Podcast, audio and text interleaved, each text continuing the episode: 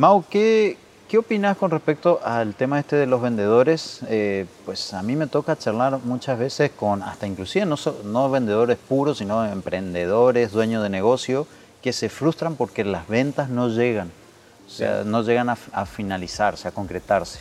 Bueno, a ver, eh, la frustración es un proceso natural de cualquier humano. O sea, todos, todos los humanos nos frustramos. O sea, ya sea porque, no sé, hiciste una comida y no te salió rica, te frustras. O sea, la frustración está siempre, ¿bien? El tema es que el emprendedor tiene que aprender a llevar esa frustración a un máximo nivel. Es como el umbral del deportista. Ajá. Todos nos cansamos al correr, nada más que hay algunos que se cansan a los 100 metros y otros se cansan a los 42 kilómetros. Esa es la única diferencia. Lo que tenemos que hacer los emprendedores es empujar ese umbral lo más alto que podamos eh, y entender que en algún momento nos vamos a cansar o en algún momento nos vamos a frustrar. Pero no es lo mismo frustrarme primero por, no sé, hice 10 llamados y no me atendió ninguno, o frustrarme porque llevo 6 meses intentando un proyecto y no ha Ah. funcionado. O sea, Lo- Entonces, sí, debemos tener la capacidad de, de- de- de- levantar el umbral, de ser un maratonista de la frustración. O sea, va a llegar en algún momento, Sí. pero tiene que ser un, un maratonista, no un ok, pero, sedentario. pero ¿cómo te das cuenta cuando llegas? ¿Cuál es el, el punto para alguien darse cuenta de decir, ah, llegué a mis 100 metros o llegué a, mi, a mis 10 kilómetros? O sea, Yo creo que radica mucho en el tiempo, o sea, en el tiempo que te generó la frustración. O sea, hay gente, por ejemplo, que empieza un proyecto y a los tres meses ya quiere tirar la, la toalla porque el proyecto no funciona o, o porque no ha hecho lo indicado.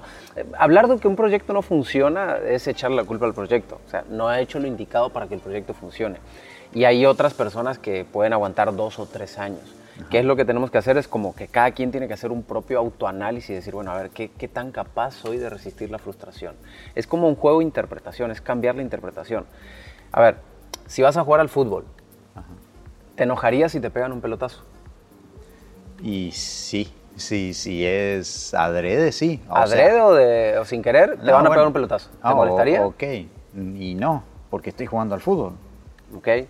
Porque pues, es obvio, ¿no? Es que te pueden pegar o sea, un pelotazo. sí, sí, Aunque sea adrede, también. O sea, puede pasar que el otro se enojó y te tiró un pelotazo. A propósito. Sí. O puede ser que sin querer rebotó la pelota y te pegó un pelotazo en los ojos. Ajá, ¿va? Enojarse es como tonto. claro. ¿Por qué? Y porque se, se entiende que estás jugando y que ya estás, eh, te estás preparado para, para recibir un pelotazo. O Es sea, parte es obvio. proceso. Bien. Un emprendedor es tonto si se frustra porque no le atienden la llamada o porque el proveedor no le entregó el producto, porque es parte del juego. O sea, entraste al campo de juego a jugar el juego del emprendedor.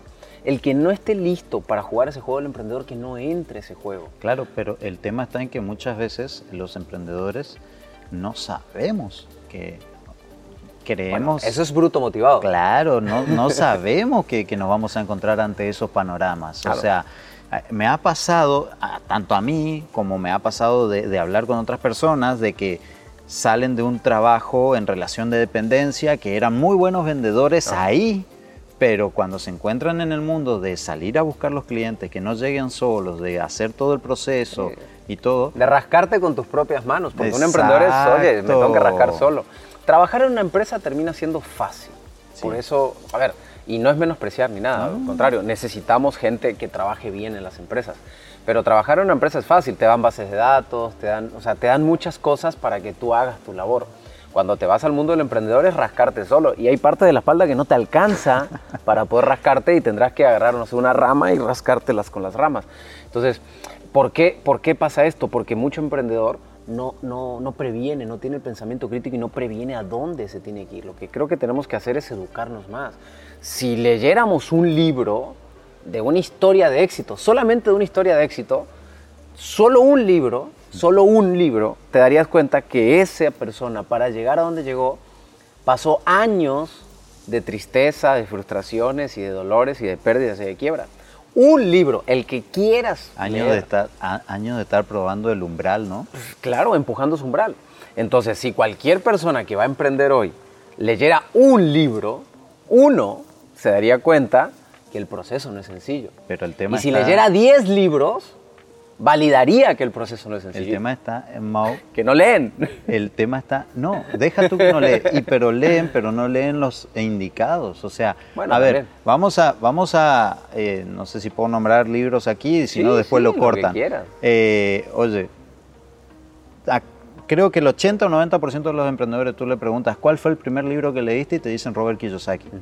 Robert Kiyosaki y con todo respeto, obviamente, porque sí es un libro que hay que tenerlo en la biblioteca de cualquier emprendedor, pero no te toca ciertos temas de ventas que son indispensables para el Es, que cada libro, al fin y al cabo, tiene, tiene una historia que contar, no te puede contar toda la historia. O sea, cada libro tiene una historia, un proceso, un método o algo que te quiere enseñar sería muy difícil en tener un libro que te enseñe todo. No, no, no, claro. Entonces, eh, los libros de Robert Kiyosaki pues, son buenos, te hacen entender lo que la mayoría de la gente no entiende, que son, bueno, depende cuál de los libros, ¿no? Pero el de son activos y son pasivos. Pero creo que aquí lo importante es, si ya entraste al juego del emprendedor, te toca aprender a las malas. Te toca agarrar una ramita y rascarte solo porque ya estás ahí. O decidir regresarte al mundo donde trabajas para una empresa o, para una organización, donde tienes tu quincena o tu mensualidad eh, segura, donde te van a decir qué hacer, donde te van a dirigir y tú lo único que tienes que hacer es ser un excelente colaborador y hacer las cosas muy bien. Hay gente ahí muy valiosa y se vale y se puede crecer ahí.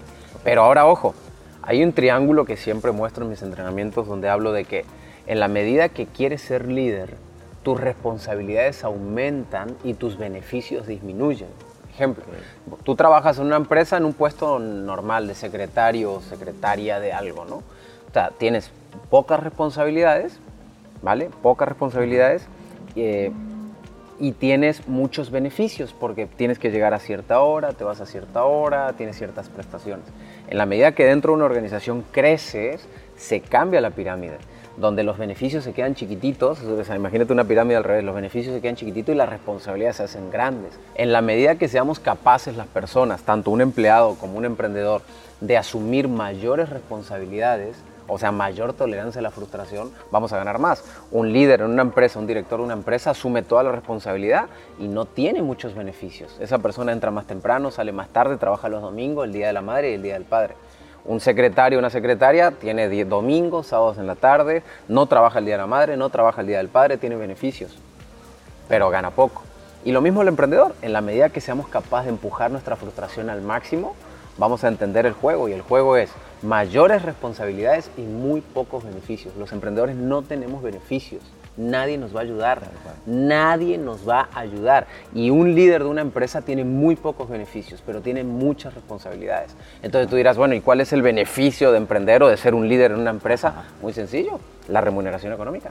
El mundo está dispuesto a pagarle mucho al que aporte más valor, ya sea dentro de una empresa o fuera de una empresa. Así que lo que hay que hacer es empujar nuestro umbral de la frustración y si, de hecho, hay una frase que he utilizado muchas veces que digo, bueno, dime cuánto ganas y te diré que, cuál es tu capacidad de asumir la frustración y de asumir una responsabilidad. Ok. Ahora, se me viene a la cabeza cuando hablas de responsabilidades y ahí quizás cambiamos un poquito, me queda súper claro que la frustración pues es parte de llegar hasta un umbral, a un límite y que hay que ir empujándolo para aprender a soportar esa frustración. Ahora bien, hablabas de responsabilidades. En el, en el caso de un emprendedor o de un líder, ¿esas responsabilidades van de la mano de las metas? de los objetivos. Esas responsabilidades van de la mano de las metas, los objetivos, de los clientes, de los prospectos, de ir con un cliente y decirle, dame este proyecto, yo lo hago, no me importa, no sé ni cómo lo voy a hacer. Yo he salido de proyectos diciendo, yo no sé cómo carajo voy a hacer esto, pero lo voy a hacer es animarme, es atreverse. En cambio, de repente le das la responsabilidad a una persona y empieza a titubear, eh, eh, pero eh, ¿y, cómo? ¿Y, dónde? No, o sea, una persona que la rompe en este mundo es una persona que agarra la responsabilidad y luego ve cómo carajo lo resuelve. ¿Cómo carajo lo resuelve?